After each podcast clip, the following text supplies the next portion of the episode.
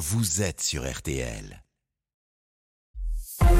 Céline Landreau, Pascal Pro, RTL Midi. On va jouer euh, l'équipe championne du monde avec euh, des joueurs de qualité, un entraîneur euh, de grande qualité, le meilleur sélectionneur au monde. Nous, on va continuer euh, sur ce qu'on sait faire avec beaucoup d'ambition pour essayer de, de créer la surprise et pourquoi pas aller en finale de la Coupe du Monde. Et on est venu pour changer les mentalités, notamment de notre continent. Et c'est ce que j'ai dit aux joueurs. Si on est content juste d'arriver en demi-finale et de se dire que quoi qu'il arrive, on aura réussi notre Coupe du Monde, ben, il y en a beaucoup ici qui diront qu'on l'a réussi. Moi, je suis pas de cet avis. Je disais en début de compétition qu'on rêvait de gagner la Coupe du Monde. Plus on avance et plus on est proche de notre rêve. Donc voilà, on va, on va se battre demain pour aller plus loin.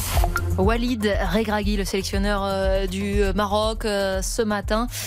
Et alors que dans les rues marocaines règne une ferveur inhabituelle depuis la qualification des Lions de l'Atlas euh, pour cette demi-finale. Tout le monde attend le match qui opposera les Marocains demain soir à la France. On part justement dans les rues marocaines à, Casablanca pour être plus précis, pour retrouver notre envoyé spécial Vincent Serrano. Bonjour. Bonjour Céline, bonjour à tous. Bon, Racontez-nous Vincent, euh, qu'est-ce qui se passe? Est-ce que tous les commerçants euh, s'y sont mis? Tout le monde attend le match?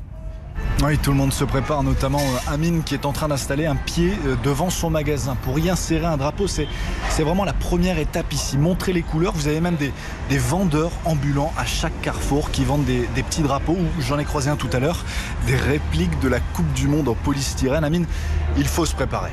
Ben, c'est spontané. C'est ça la beauté de la chose. C'est spontané. Après les victoires, tout le monde a envie de descendre, exprimer sa joie par rapport au drapeau, par rapport aux tenues de l'équipe nationale. Et ça fait plaisir. Et ça fait plaisir. Et ça, c'est général pour, pour tous les âges. On, on voit des enfants de 3 ans, 4 ans qui réclament la tenue à leurs parents. Et ça fait plaisir à tout le monde. On a assez de stock?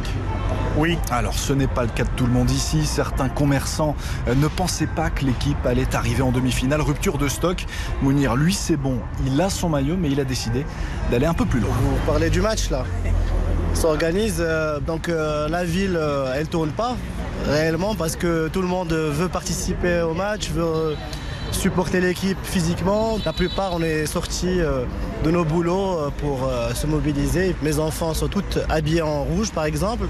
L'école a pris des dispositions particulières pour leur permettre de regarder les matchs. Ça s'est jamais fait avant. J'ai pris toute la semaine de congé. Mercredi, oui, oui.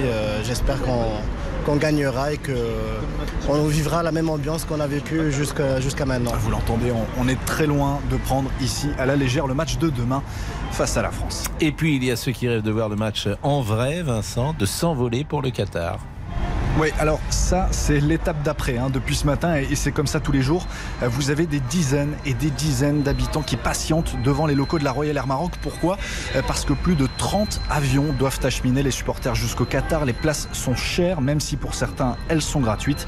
J'ai donc retrouvé devant le bâtiment Imen qui patiente quand même depuis 8 heures ce matin, assise sur une chaise. Ils sont en train d'écrire l'histoire et nous, on est en train d'écrire nos souvenirs parce que c'est un souvenir que je veux avoir d'ici 30 ans, Inch'Allah, et, et dire j'étais là pour euh, le Maroc euh, le jour où il a battu la France euh, en demi-finale. On espère donc faire partie des chanceux. Et on espère avoir nos, nos places. Normalement, il y a assez de place pour tout le monde. Donc euh, il faut juste attendre. Et chaque personne qui ressort est applaudie par ceux qui attendent. On brandit le billet au ciel et on croise les doigts, bien sûr, pour une victoire demain. Et quoi qu'il arrive, Vincent, les Marocains ont, ont le sentiment de toute façon qu'ils ont déjà gagné. Mais en face de moi, sur le trottoir d'en face, il y a un, un, écran géant qui diffuse en boucle des images de l'équipe nationale. Un mot à la fin, merci les Lions de l'Atlas. Et quand vous voyez ça, vous vous dites que oui, ils ont la sensation déjà d'avoir gagné. Écoutez ce que m'a dit Hamid ce matin. Non, on a déjà gagné. De toute façon, on attend. On attend.